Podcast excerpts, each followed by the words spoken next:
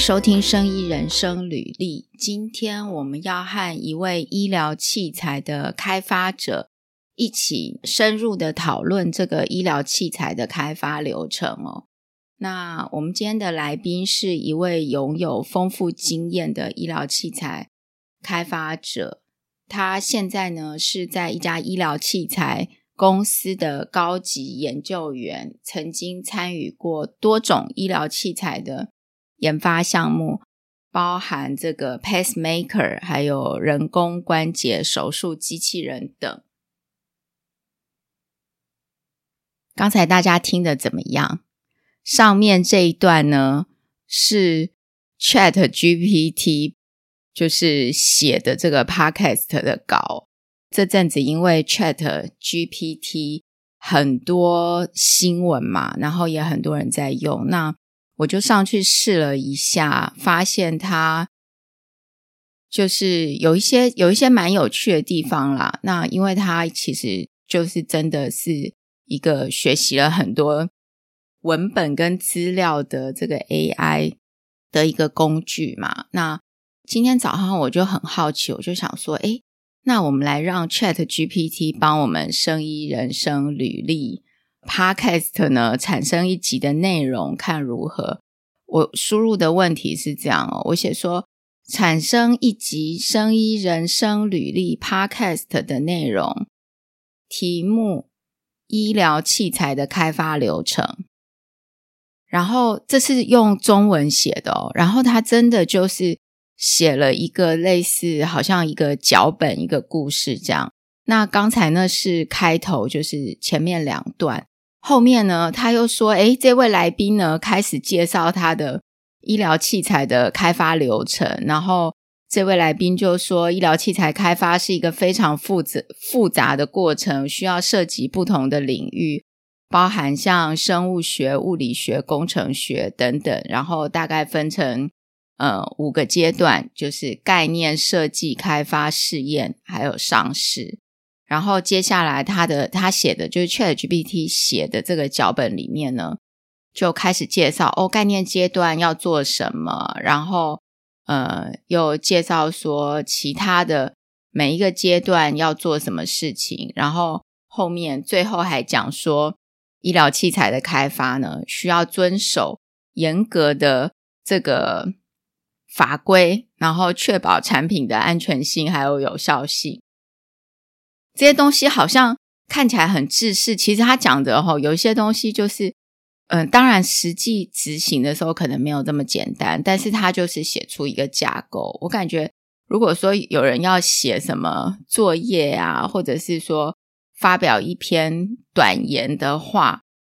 他应该是就是他是有能力，就 Chat GPT 的确可以帮你完成这一项任务。当然，我们知道，就是实际上医疗器材的开发，当然不是这样子几句就可以讲得完嘛。那但是至少可能大家读了这几句，因为它我发现它产生的字不会太多，就是可能只有几段，大概不会超过几百个字吧。可能比一张 A 四，大概只有半张的 A 四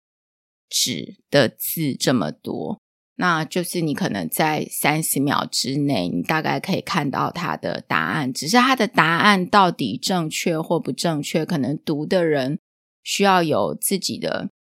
一些知识啦。那今天的内容节目呢，也会就是节目内容也会跟这个医疗器材的开发流程有一些相关。我其实准备之前一直蛮想要准备这个。在 Podcast 分享这个题目，那但是也怕呢，就是说可能太，因为这个题目有一点太怎么讲，好像太太正规的感觉。那 Podcast 还是希望有一些比较轻松的题目。但是我最近有一些感想哦，就是呃，我们在前面几集的 Podcast 有提到。我们把生意人网站上面的文章的刊登呢，就是技术文章的部分呢，是开放让欢迎大家来投稿刊登。所以之后就有收到有投稿的文章。那但是我发现都有一个误会，就是，嗯，我们生意人网摘的文章类型比较是像是新的这个医疗科技或生物医学技术，或者是说像产品的开发啦这一类，比较是跟新的生物医学技术相关的东西。但我们常常收到的投稿呢，都不是这一类型的。很多人误会，就觉得说，哎。有看到“生医”两个字哦，就会觉得说会不会是这个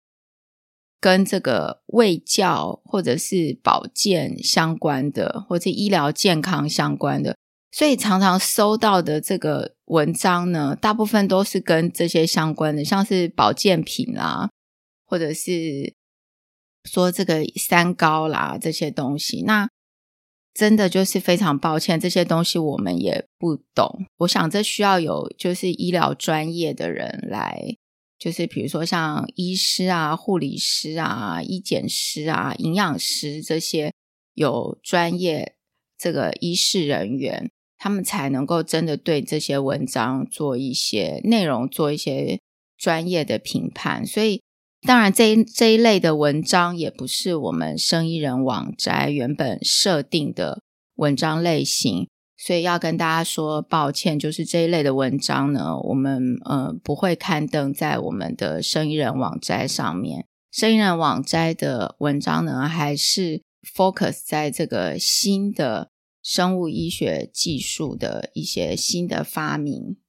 在前面我们有讲过，说那到底什么样的文章欢迎大家来刊登？又我们又会写什么样的文章哦？在前面有讲过，就是欢迎大家，如果你是在这个医疗器材或是药品的开发的这个整个产品生命周期里面扮演某一个某一项角色的呢，都欢迎大家来刊登。所以我在想说，可能很多人问，什么叫做产品生命周期？如果他是做医疗器材，会有什么样的产品生命周期？那如果他是在做药品的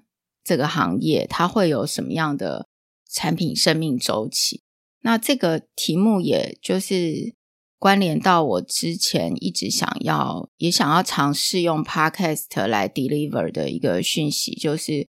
我们我们的 Podcast 的定义在有就是。科学、工程跟人生三个大方向嘛。那在过去，我们讲了很多人生的，有讲了一些人生的题目啊，就是闲聊一些，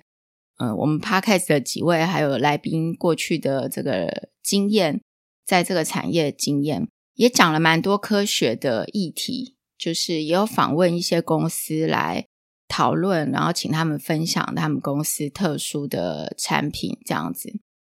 还有他们特殊的技术。但是很少讲到工程的话题，我有发现，然后我一直在就是想说，到底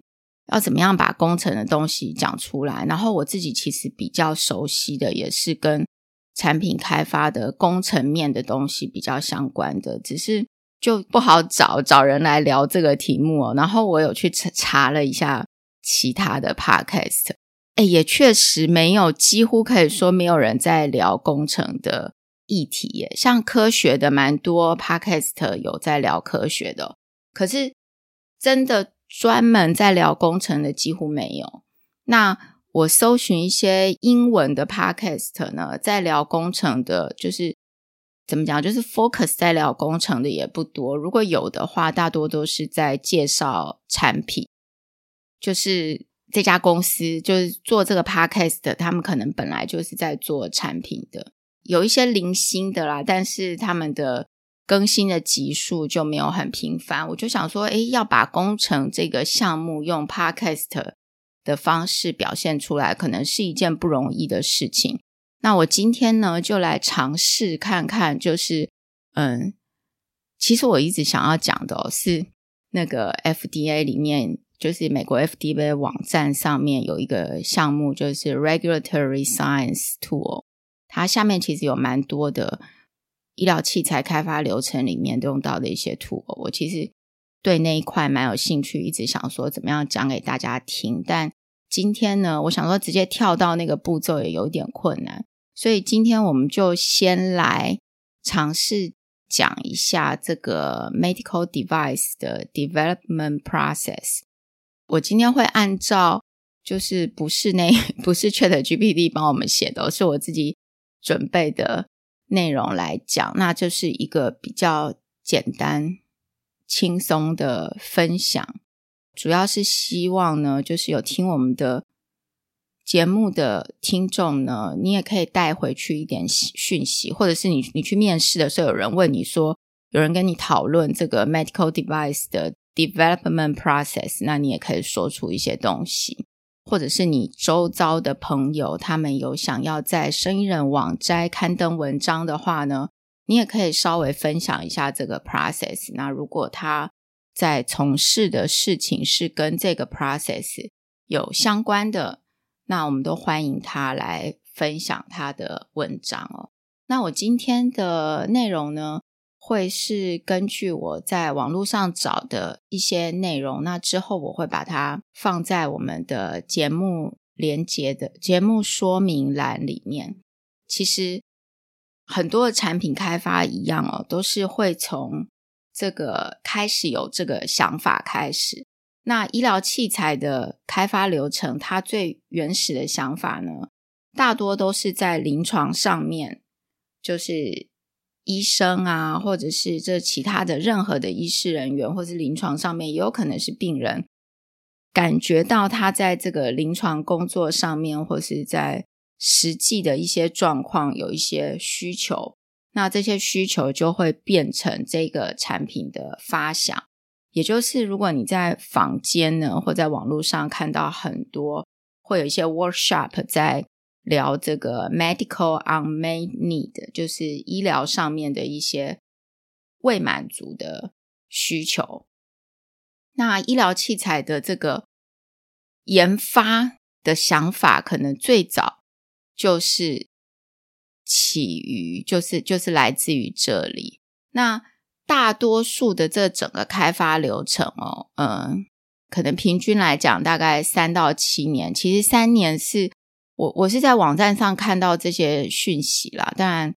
三到七年其实算是我我觉得，如果它是一个全新的东西，然后又是比较高阶的医材，其实七年也是很紧的一件事情。因为在这个产业，嗯，我过去在一些面试的经验哦，大概都是可能投资人大概在八年左右会想要 review 一下这间公司。可见一个产品没有八年，你要看到它的初步的成果都是很难的，因为这个产品可能有难易的不同嘛。那如果以三到七年来讲的话，就是从这个你要开发这个医疗器材，然后到最后上市。大概三到七年，这个都是非常快的时程。我相信实际上应该不止这样，可能你要忽略掉前面某一些的事件。就是最近有机会跟一些朋友在聊天的时候，我发现其实很多人还是不是很清楚什么叫医疗器材，就觉得说，哎，好像跟这个医疗相关的所有的产品都叫做医疗器材。如果以广泛的一个 general term 来讲，一个普遍的名词来讲呢，医疗器材好像是任何的产品或设备，只要是跟 healthcare 相关的，或者是就是跟你的这个健康相关的，我们都叫医疗器材。但其实实际上在法规上面有它的认定，就是什么样的东西。叫做这个正式的医疗器材。那当它是一个正式的医疗器材的时候，它的这个研发、制造、生产的流程就会被法规，还有甚至就是未来的销售都会被法规所管理。那它如果不是一个正式的医疗器材，那它只是一个跟医疗相关使用的产品的话，那它可能就是我们可以叫它医疗产品。但是呢，它不是医疗器材这样子，那它就不会被这个医疗器材的法规所规范。那我们先介绍一下医疗器材的这个分级。如果它真的被规范在医疗器材里面的话呢，它会有一些分级哦。对，那另外就是我们台湾呢，你如果去食药署的网站，然后找。什么样的东西叫做医疗器材？那它会有一个医疗器材的定义。我们把这个医疗器材管理法里面的医疗器材的定义呢，先说一下。它在这个管理法，就是医疗器材食品药物管理目。卫生福利部里面的食品药物管理目里面呢，有一个这个医疗器材管理法，那它这里就有定义，就是医疗器材是什么。我我相信很多听众大概知道，但是应该还是有一些人不知道哦。所以，呃，我稍微的念一下，就是在这个法里面，他说本法所称的医疗器材，指仪器、器械、用具、物质、软体。体外诊断试剂及其相关物品，其设计及使用系以药理、免疫、代谢或化学以外的之方法作用于人体，而达成下列主要功能之一者。那它下面有这里讲的主要功能有三项，第一项就是。诊断、治疗、缓解或直接预防人类的疾病。第二项呢，调节或改善人体结构及机能。第三项，调节生育。那这边讲的就是我们台湾的这个法规《医疗器材管理法》上面定义的医疗器材。嗯，因为我们今天要讲这个医疗器材开发的，聊这个题目嘛，那我先稍微介绍一下，它根据这个就是风险啊，又把它分成医疗器材又分成三个等级，那就是等级一二三这样。第一等级呢是风险最低的，然后一序二三这样，所以第三等级就是风险比较高的。那我们。讲一下，大概介绍一下第一等级有什么。不过这个第几等级的分类，其实你会发现有一些东西，它可能同时分类在第一级或第二级，或第二级跟第三级都有。那可能它的这个细节会稍微不太一样。不过我们现在大概有一个概念哦，就风险比较低的是第一等级，那依序上去。那第一等级呢，像什么呢？像这个氧气面罩。然后像这个 OK 棒都是低等级，第二等级呢，就是它的风险是中度的。那其实可能有四十 percent 或是大部分的，蛮多的都是落在这个等级。那这个等级要制造的话，它在制造上就是必须要符合法规的规范。那它有这个 safety。呃，安全性还有有效性的要求。那我们举几个例子，在第二等级，就是它的风险是属于中度风险的，就是像隐形眼镜，还有这个针筒，有打针的针筒，这个是第二等级哦。那第三等级的话呢，就是它的风险性是最高的，所以大部分风险性高的就是有侵入性的。医疗器材嘛，就是它可这个这个设备在使用的时候会侵入到生物体里面的。那当然，这个等级的医疗器材的的这个开发的流程呢，它的要求也会比较高。那我们这边举几个例子哦，一个就是像这个，呃，这个叫做什么植入物。就是植入身体里面的植入物，例如说像人工关节这一类的东西，或是像这个有一些助听器呢，其实也是植入型的。那像这个心率调节器，它是也是植入型的嘛？那我们现在大概有一个概念了，就是什么叫医疗器材？那呃，它大概依照它的风险。使用上的这个风险呢，分成三个等级。那每一级大概有什么样的东西？然后它的一整个开发流程，就是它一开始的呃，如果你要开发一个医疗器材，所谓的医疗器材，那它一开始的这个发想大多来自哪里？然后我们有一个概念，它的这个从 planning 到 market 呢，大概会有三到七年的时间，但是这是一个很真的是一个非常 general 的一个来抓取这个时间，实际上应该是不止啦。我相信，如果你是一个真的很创新型的医疗器材，可能不止。就是可以说，应该是不止这样的时间。那接下来我们就来聊一下它的医疗器材的开发流程。那在这里的话呢，我大概先把它分成几个大的区块。一开始呢，就是 research 和 planning，就是你现在要开发一个产品，不管你是。电子产品，或是医疗器材的产品，或是我现在要开发一个药好了，我要研究出一个药，一开始都会有，呃，如果它是一个都没有过的东西，那你一开始一定会有 research，还有 planning，就是你要去研究它，然后去计划它。这个阶段过了之后呢，你会有 design and development，就是设计还有开发的过程。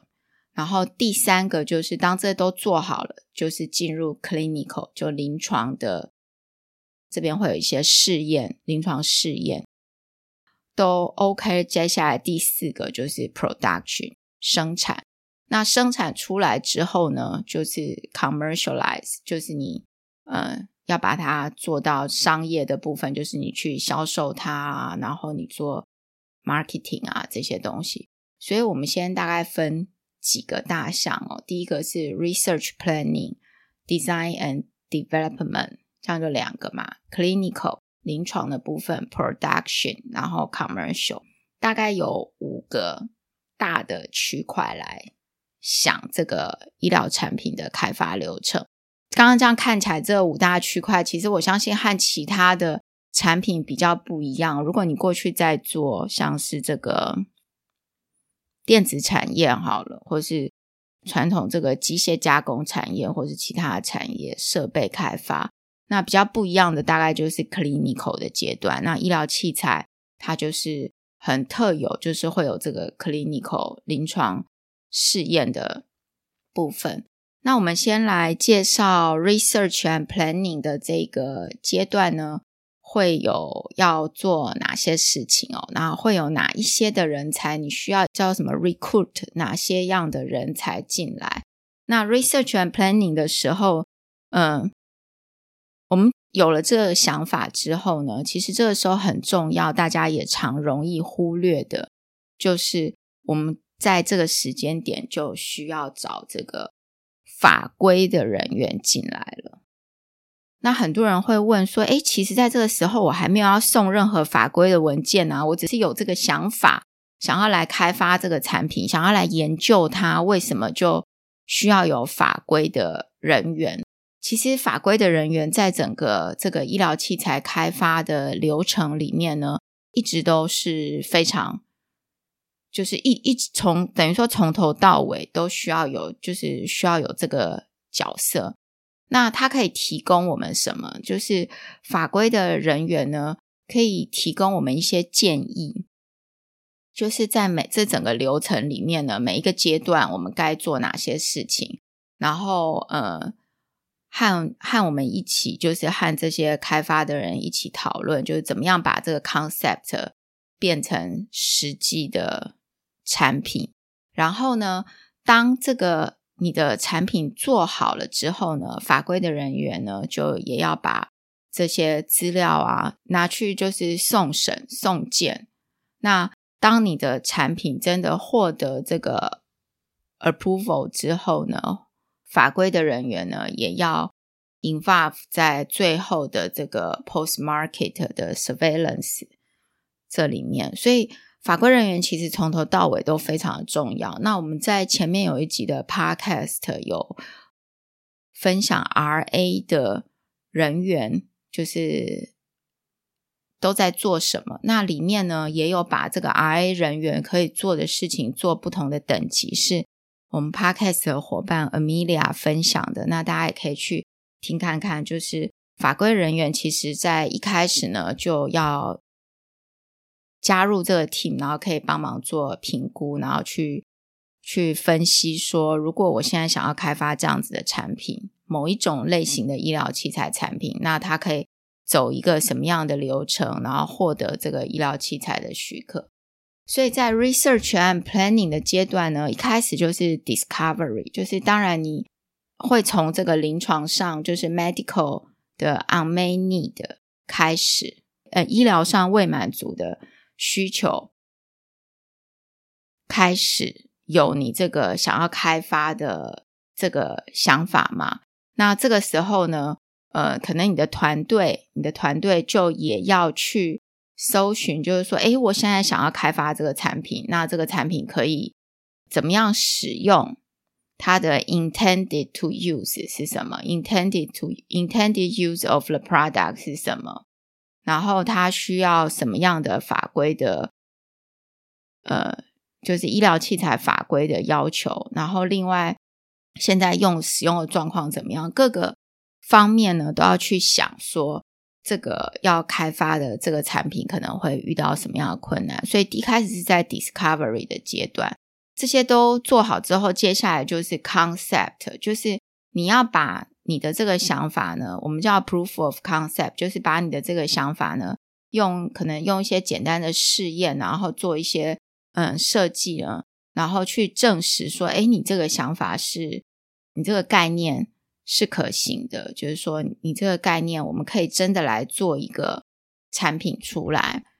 这个阶段其实蛮多学校的学校的实验室都在做这一类的事情，只是他们做的不见得是医疗器材啦。但是实验室里面可能就会研究说，哎，我们现在有这个想法，那我们来做一些实验来验证它，但是不见得真的有做出一个。产品出来，但是在前面的这个阶段，其实做蛮多的，所以有一些医疗器材厂哦，或者是这些大厂，蛮多他们就会把前面的这一个阶段呢，就是 discovery 跟 concept 的阶段，就去找学校的实验室的老师呢来做合作，那把 discovery 跟 concept 的这个部分，或者是说 concept，或者是说这个业主他。这个，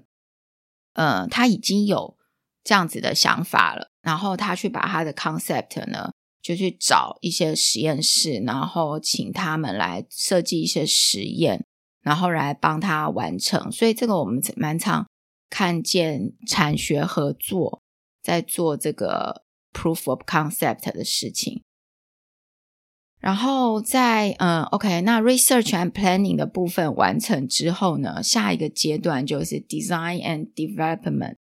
这个部分呢，就是刚才的 concept 我已经验证是 OK 了，所以接下来我就是要先做一个 prototype 出来。Prototype 呢，就是需需要一些设计嘛，这时候你可能就要有机构设计，那你可能需要小量的试产。或者是说打一些原型出来，那甚至在这个部分 prototype 的部分也可以用一些模拟的方式来设计，然后来开发这个产品。这个部分可能就是大家比较熟悉，其他的产业也都有这个要产出 prototype 的这个阶段。那这个时候做出来的 prototype 呢，其实它就是一个原型，但是这个时候。呃，这个做出来的产品还不能直接用在人的身上哦，但是可以先经过设计，然后打几个原型出来。那这个部分呢，也需要有这个 usability engineering 的人来加入。就是说，我在设计这个原型的时候，其实我设计出来的产品，它是不是一个嗯好用的？它在使用上是不是好用？是不是方便使用？这个时候。我觉得每一个公司的的这个设计的 team 不一样，有的公司的设计 team 会有这样子的人，就是他专门负责研究这个 UX，就是 user experience。我们在《生意人生履历》的 podcast 里面有一集也在介绍 UX，大家也可以往前滑去听。那是我们的 podcast 的伙伴妹呢，她就是在做。这个 UX 的，他就是 UX 的专业。那他有跟我们分享 UX 怎么样应用到这个各个怎么样应用，就是各个产业都可以应用。那在什么样的时机点、什么样的状况可以应用 UX？那在 Prototype 的这个阶段，其实这个 Use Usability Engineering 就可以进来。所以你设计的原型也要考量到这个使用上面的问题。那在 prototype 的这个阶段，其实我过去参与的一些产品开发的 team，每一个公司会有它的这个 design and development 的组织，那可能状况也都不一样。那在台湾的这个公司的 team 里面呢，其实，在刚前面讲的 discovery and concept 的阶段，在做这样子的事情，其实比较少。大部分都是直接在做 design and development 的这一个阶段，就是他们可能需要 proof of concept，可能已经完全不需要，就是做的大部分做的产品都是已经过了这一个阶段的。那虽然如果你现在可能开一零四，然后你找这个工程师或是 scientist。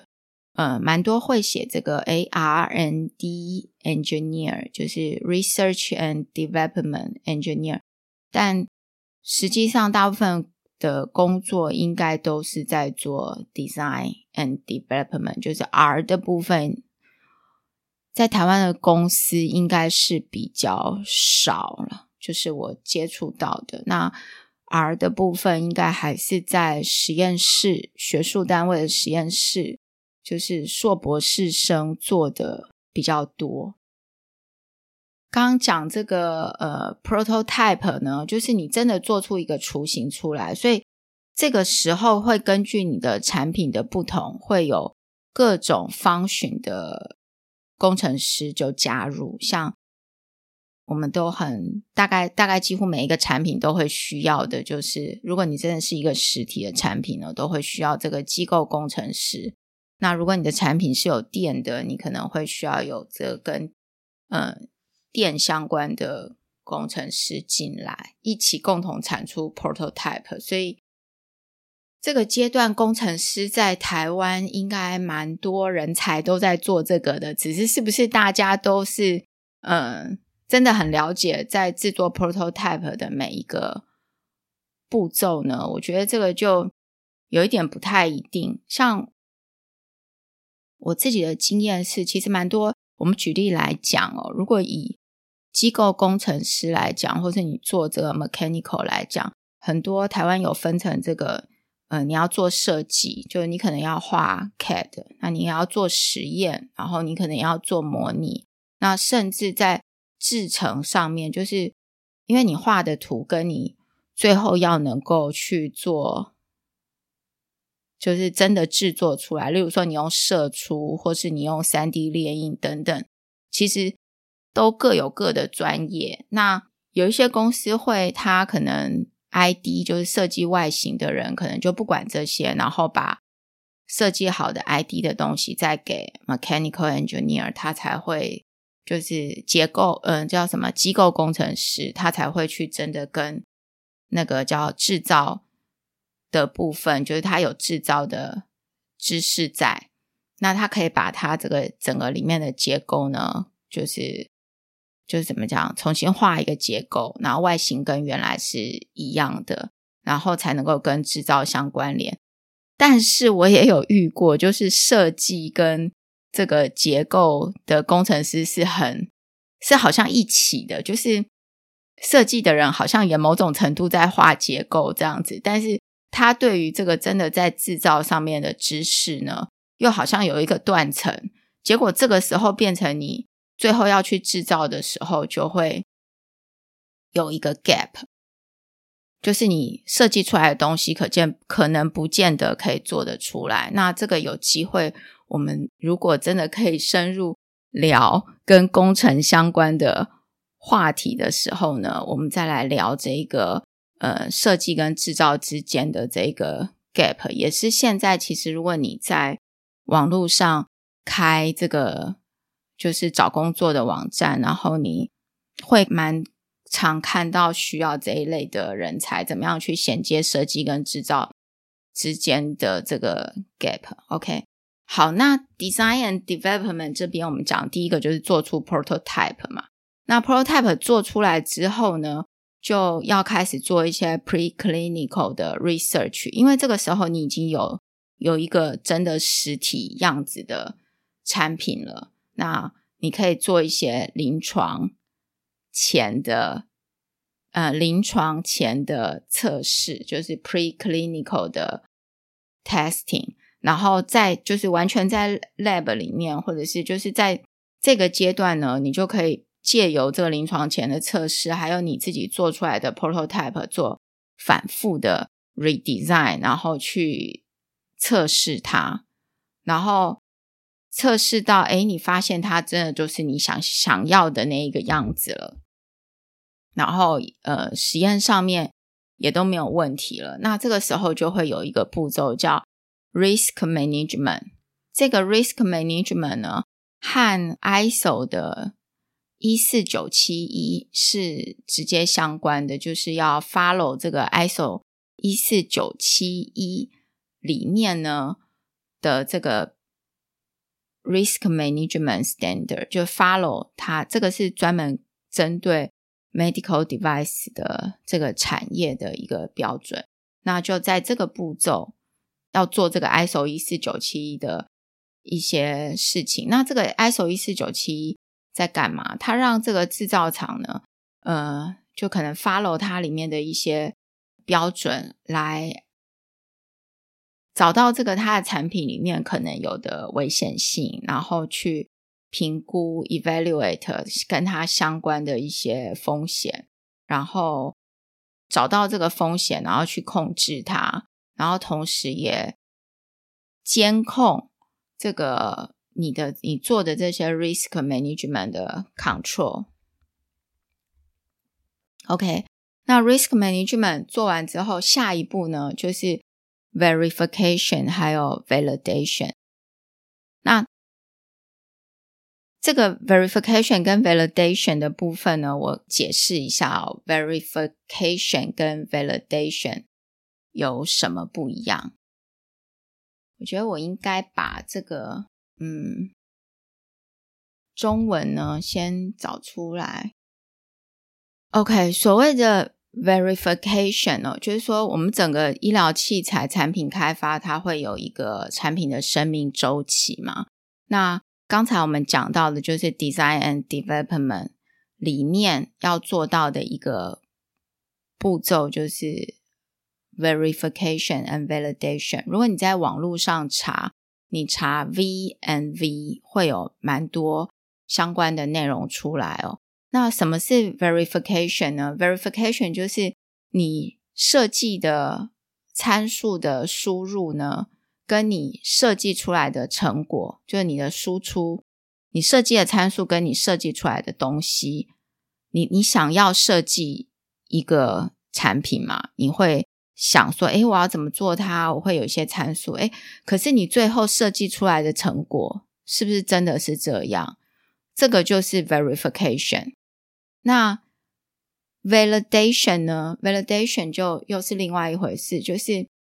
我们在设计之前，我们会有，就是说你会有你的需求。我们在一开始前面，呃，一开始有 medical unmet need 嘛，然后这个时候你会列出，哎，你知道有这些未满足的需求，然后你就会列出说你的你的需求是什么。那最后我们再经过刚才的 design development，然后你会产出一个东西，对不对？你会有一个真的。产品出来，那所谓的 validation 就是你要把你确立需求的东西跟你产出来的产品呢，就是去做确效。所以 verification 我们中文叫验证，validation 呢叫做确效。这样听起来会 会有一点难理解吗？Verification 呢，就是确认说你开发的、你做出来的这个东西，你设计出来的东西，跟你想要设计的这些参数呢是吻合的。那但是 validation 的话呢，是它是它也是一个 process 一个流程，去确定说你的这个产品呢，它的制造出来的结果跟你原先一开始想要的是一样的东西。所以这个部分呢，可能这样口说有一点难理解，但是我在我们生意人的网站上面，其实之前有画一个产品介绍。医疗器材产品生命产品生命周期的流程图，如果大家去看那个流程图的话，就会比较容易理解。Verification 就是很单纯的在产品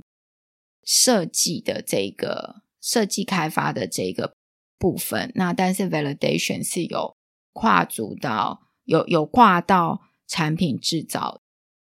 这是刚刚我们讲到的 Design Development 的部分哦，就是。在这个阶段，最后一个步骤就是 verification，还有 validation。design 的 development 完了之后呢，就是接下来就是 clinical。那 clinical 临床的部分，就是你想想看，你做一个医疗器材的产品哦，你一定会需要有这个 clinical trial，就是临床试验的部分。那临床试验呢，大部分的状况就是需要找这个。CRO 就是 Clinical Research Organization 来合作，他们会去找这些试验的对象，就是说很多状况是医疗器材公司就会去找 CRO 合作，那 CRO 就会去找这些资源来，然后把这个临床试验呢给呃发布出去，那最后会有会产出一个叫做。Clinical Evaluation Report 叫 CER，Clinical Evaluation Report。那这个 report 就会有把你这个你开发出来的产品呢，在临床试验的结果做一个整理。那在这个临床试验阶段，除了刚刚的 CRO 以外呢，还会有什么样的人或是单位加入哦？这个。这个阶段还会有这个 medical affairs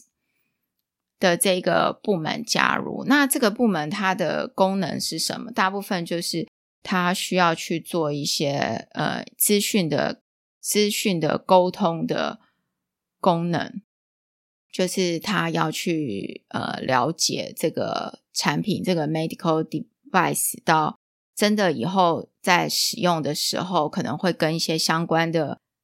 产业或是其他使用的对象呢，会需要有一些沟通，然后呢，同时也会给公司一些建议。他们可能也会把这个产品呢，在使用上啊，或是研发上面的一些资讯，或是 clinical trial 的结果呢，发表一些 paper，那出一些。然后另外还会有这个 clinical 的 operation，还有安全的监视的部门。那这个部门就是。真的就是，如果这个东西在临床上面使用，会有一些安全性的考量，所以会有这些的人加入。接下来就是 market access，就是我已经做做到临床这一阶段嘛，我临床试验也做了，然后我也去发了一些 paper，然后我也去了解它的安全性。之后呢，在这个临床的 trial 这个阶段结束呢。就是会有 market access 市场的这个嗯部门呢，就需要了解这个真实世界，就是我们讲的 real world evidence RWE，然后去根据这个 RWE 呢，呃，去规划说这个产品在市场上面它的定位。然后呢，呃，去了解说我们到底要这个产品呢，什么样在现在这个状况，它的一个合理的价钱是多少，跟它的效果，可能你效果比较好的就比较贵嘛，或者什么的，就类似，就就比较跟钱有关的，就在这个步骤。然后这个做完之后，接下来会有一个这个 biometrics 的 team，根据这个临床。Trial 的流程呢，去找一些数据，然后去呃找一些是不是有一些很 critical 很重要的一些想法，然后或者是说这个结果是不是又反映出了什么，那就会有这个 biometrics 的 team 呢来了解。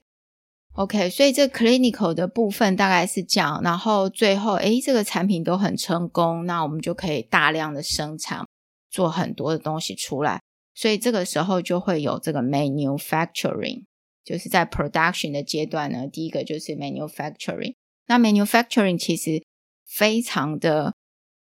我自己觉得非常复杂，因为前面好像很多都做完了，比如说你 design 啊，什么都做完，但是你是不是真的能够 manufacturing？你真的可以制造吗？很多状况是真的，实际上也是有一些状况是你设计的出来，可是你不见得做得出来，或者是你可以做出来，但是你做的很贵，然后呢，或者是说你成本很高，所以你一直没有办法大量生产，这个都是有可能的。我们不要说医疗器材好了，我们以现在大家每天都在新闻上面讨论的半导体，其实世界各国很多国都。在这个追求这个几纳米、几纳米嘛，那要能够就是做到真的能够开发出来，很多人都宣称说：“哎，我也有开发出来哦。”可是你开发出来之后，你要能够真的量产，然后你的良率又要很好，这个就在 production 这个阶段又是另外一回事。那像之前我们看很多新闻，也是有某某。半导体说：“哎，我宣宣，他们也宣称说我可以做出七纳米，我可以怎样？但是实际上那个东西真的要去量产是很困难的。它它可能成本很高，或者是它的良率一直很低。那这就不是一个真的 work 的东西。所以在 production 这边，就是你是不是真的 manufacturing 出来，就跟你的设计有关。然后你会牵涉到 scale up，就是。当我只需要做，比如说两千个的时候，我可以做出来。但是我今天要你能够做呃两千万个，就不见得可以做出来。所以 scale up 也很困难。还有做出来之后，你可能这个产品接下来会有好几代，怎么样去在接下来的流程里面都能够去做一些改良，然后还能够持续能够做量产。过去很多人的观念会。就是有有一些观念会觉得说，哎，好像 R N D 就是 research 还有 development 是比较难的。实际上，生产就是 manufacturing 这个部分也是蛮难的，因为真的很多东西设计出来，但不见得能够能够大量制造。但是你一个东西要真的能够赚钱，还是你要有 final product，你一定要能够做得出来，你才能拿去卖嘛。所以，manufacturing 也是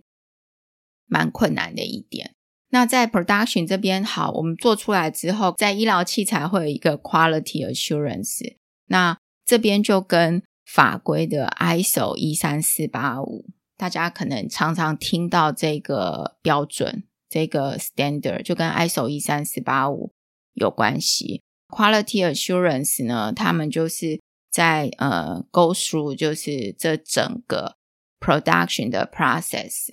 然后会有所谓的 quality assurance specialist 或者这个 QA 专员，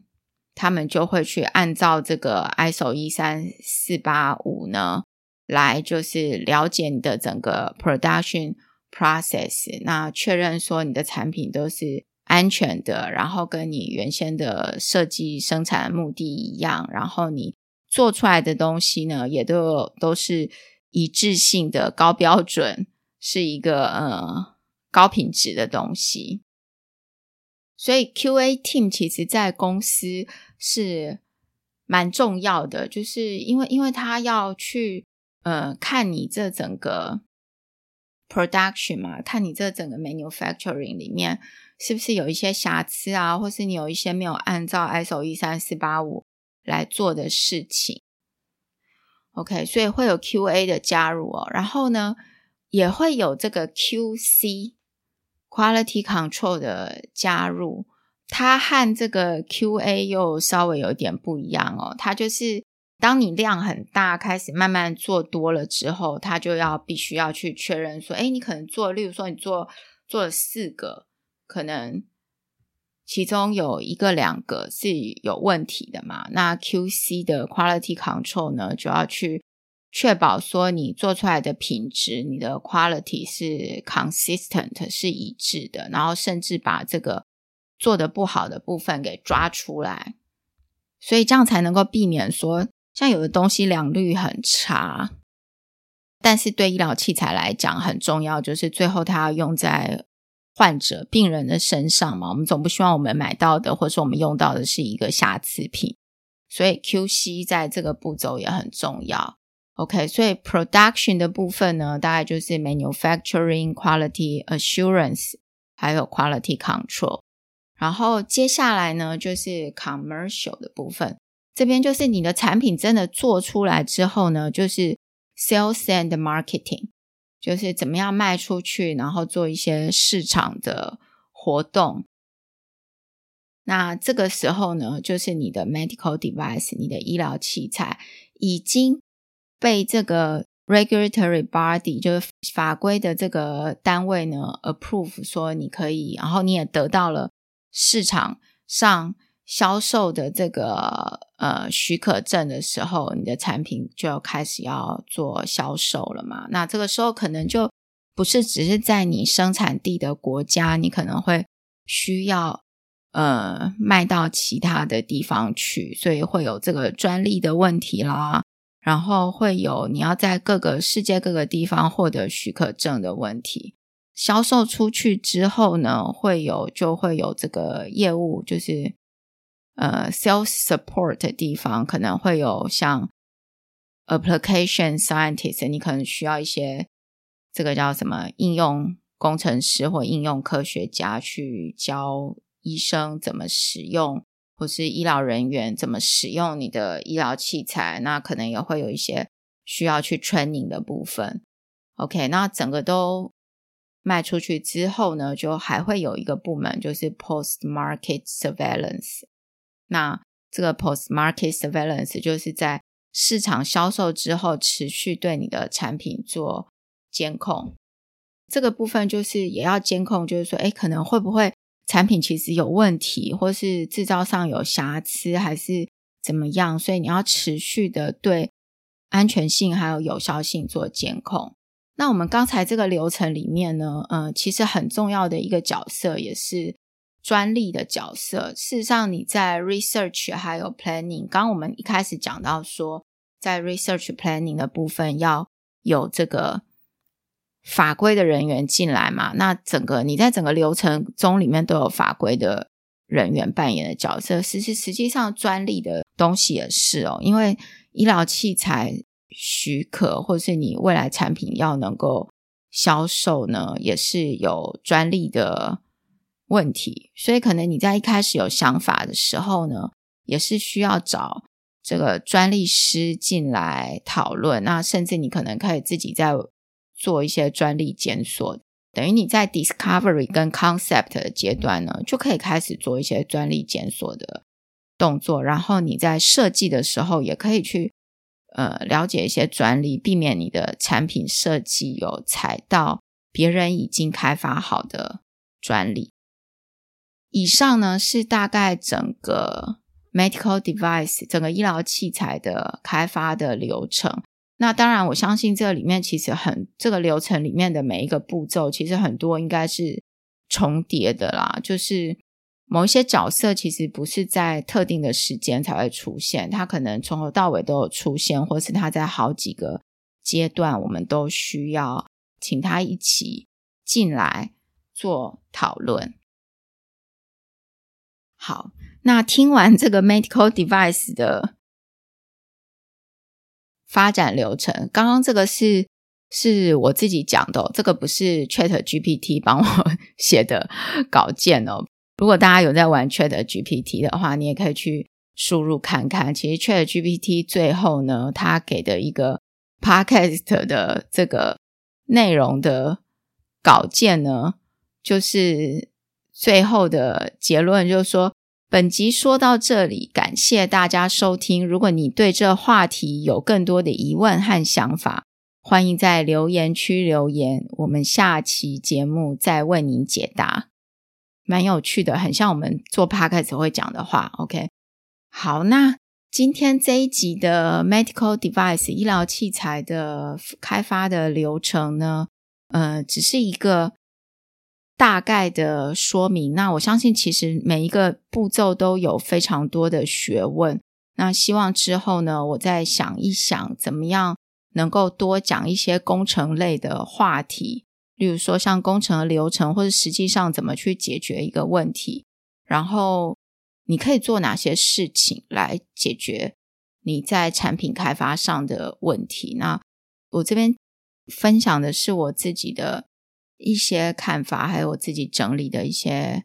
内容。然后，嗯，希望这一集能够让大家更了解什么是医疗器材，那医疗器材的开发流程又是什么？那如果你的公司或者是说你的呃你在做的职务上面有关于这一个流程里面任何一个步骤，那你有一些技术文章要想要刊登曝光的话呢，都欢迎跟我们联络。那谢谢大家收听。